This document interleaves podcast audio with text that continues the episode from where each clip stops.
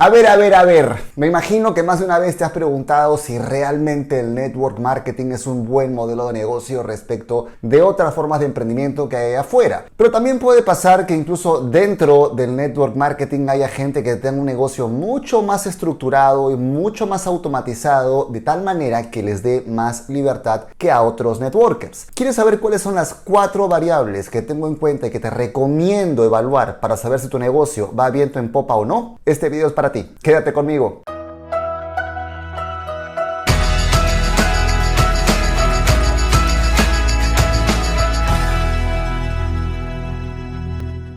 Hola, ¿qué tal mis queridos loquillos y loquillas de Revolución MLM? Los saluda José Miguel Arbulú.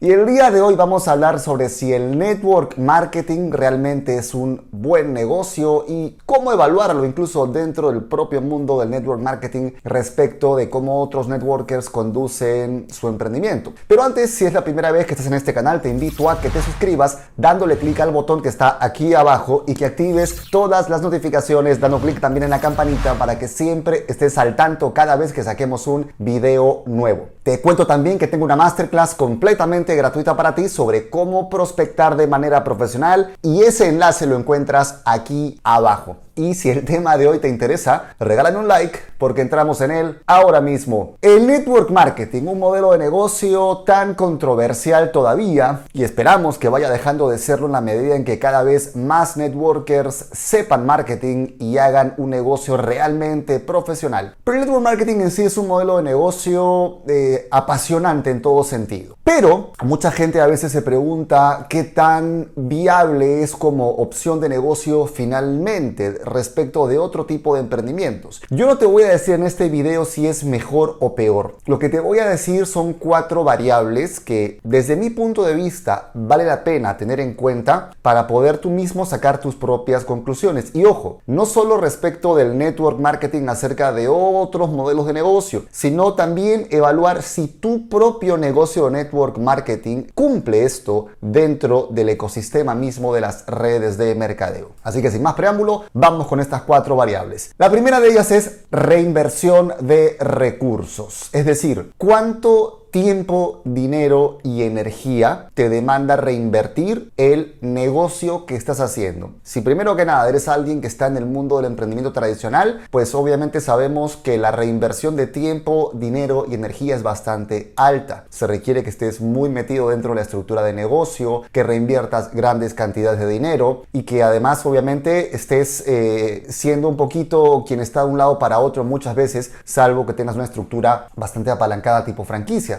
pero aún en el caso de que sea algo tipo franquicia, vas a necesitar igual, si no es tu energía directamente, va a ser tiempo para que el retorno de inversión se produzca y habiendo hecho una inversión grande. Entonces, preguntémonos esto, ¿no? Si realmente lo que estoy haciendo me demanda una super reinversión constantemente o si es una reinversión moderada. Y dentro del mismo mundo del network marketing, quiero, quiero que te preguntes esto. El negocio que estás haciendo, como lo estás manejando dentro de tu equipo, de tu estructura, requiere una altísima reinversión porque a lo mejor no tienes ningún cliente y sigues todavía viendo cómo hacer para pagar tu reconsumo tú mismo porque no tienes ingresos. O a lo mejor has creado un negocio tan dependiente de ti que si no estás presente energéticamente y no le dedicas tiempo a todo el mundo, tu negocio no funciona. Cuidado con eso porque hay también eh, estructuras de negocio en redes de mercadeo con muy buenos resultados económicos, pero que se basan en que el upline es una, una presencia permanente y si él no está, la gente se deprime, no trabaja, eh, se desenfocan porque toda la estructura de crecimiento se basa en que ese upline esté ahí motivando constantemente. Entonces evalúa esto y toma cartas sobre el asunto. La segunda variable es la responsabilidad, sobre cuánta gente tienes que asumir responsabilidad realmente, sobre cuánta gente o de cuánta gente tienes que hacerte cargo de manera directa. En el emprendimiento tradicional, pues obviamente si tienes un negocio, tienes planillas que pagar, tienes gente a tu cargo, tienes gente que depende de que el negocio sea rentable para que puedas pagar los sueldos. En network marketing esto puede ser un poco diferente porque tienes gente no contratada por ti, cuyo ingreso depende del trabajo que ellos hagan, así como el tuyo depende depende del, que tú mismo hagas. Pero pensemos un poquito eh, cuánta de esa gente tal vez depende demasiado emocionalmente de ti y cuánta de la gente está independizada o tienes una estructura de capacitación que no dependa de que estés tú todo el tiempo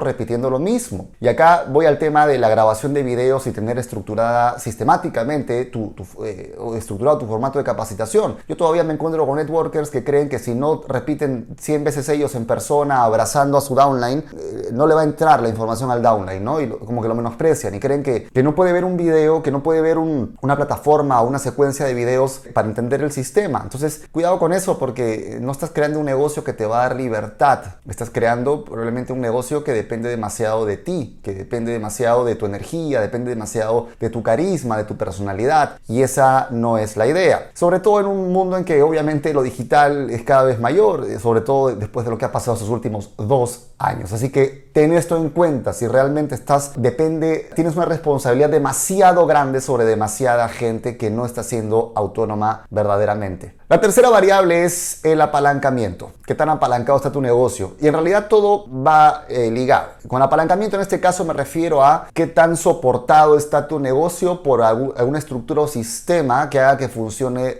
lo más automático posible. Si hablamos de un negocio tradicional, pues el apalancamiento es un poquito más complejo porque requieres de apalancarte en gente o en dinero, o sí en sistemas, pero no necesariamente es un apalancamiento a veces tan tan fluido. Pero llevemos esto al mundo del network marketing. Tu negocio ¿qué tan apalancado está? Y acá fíjate que todo se va uniendo, porque hablábamos de la responsabilidad hace un ratito y hablábamos antes de la reinversión de recursos. Ok, apalancamiento. ¿Cuánta base de consumo real tiene tu organización? El grueso de puntaje que tu organización produce se da por reconsumo interno de producto, o sea, de propios networkers que siguen reconsumiendo el producto porque no quieren perder comisiones o porque realmente hay gente que está llevando el producto a clientes reales a un precio real, porque la magia de la estabilidad en una red de mercadeo es que haya gente dispuesta a pagar por el producto, pero no necesariamente interesada en ganar de él. Y ese se llama cliente. Y dentro de esto el apalancamiento también tiene que ver con justamente la digitalización de tu negocio. Cuánto depende, y es un poco también lo que hablábamos en, el, en, la variable anterior, cuánto de tu negocio sigue dependiendo de que tú seas el que explique todo, de que tú seas el que mentorea a todos, de que incluso hasta los planes de acción tienes que hacerlos tú sí o sí, y hasta qué punto te va a dar la energía para eso, ¿cierto? Entonces el apalancamiento tiene que ocurrir en diferentes áreas para que realmente esa promesa de libertad para ti pueda cumplirse de manera efectiva. Y finalmente, la cuarta variable es la movilidad. Esto quiere decir, tienes un negocio que te permite cambiar de país o de ciudad siquiera, o tu negocio depende únicamente de que tú estés viviendo en la ciudad en la que eso ocurre. Y esto afecta tanto a empresarios tradicionales como a networkers. Si comparamos esto, eh, network marketing primero con un emprendimiento tradicional, pues ok, veamos ¿no? Por lo general un emprendimiento tradicional requiere de un local, algo que esté instalado en, un espacio específico y obviamente que el, el, dueño esté pues de alguna forma cerca. No siempre es así, pero por lo general. Y en Network Marketing uno podría cantar victoria y decir, ah, no, pero mi negocio me permite. ¿Seguro? Yo conozco muchos uplines que si no están en reunión de enfoque con su gente todas las semanas, que si no están trabajando en directo con su gente, todo se les deshace y no se pueden mover de país. O incluso, más de una vez he visto networkers que tienen terror de publicar alguna foto de un viaje que no tenga que ver con su negocio porque creen que eso no es un buen ejemplo para su gente. Aunque te suene estrafalario y absurdo, es así. He visto más de una vez a personas que toda foto que suben tiene que ver con si viajaron, que se entienda que fue por un tema de trabajo con un equipo. Que si viajaron fue por un tema de eh, negocio. No los vas a ver subiendo fotos en el cine, en un restaurante disfrutando. O sea, creo que está cambiando eso ahora. Pero antes había este terror de como no querer mostrar momentos de, calidad o de esparcimiento porque podía estar dando a mi equipo el mensaje de que no estaba trabajando. Y a ver, eh, hoy en día no podemos, no hoy en día, en general, no podemos usar como discurso de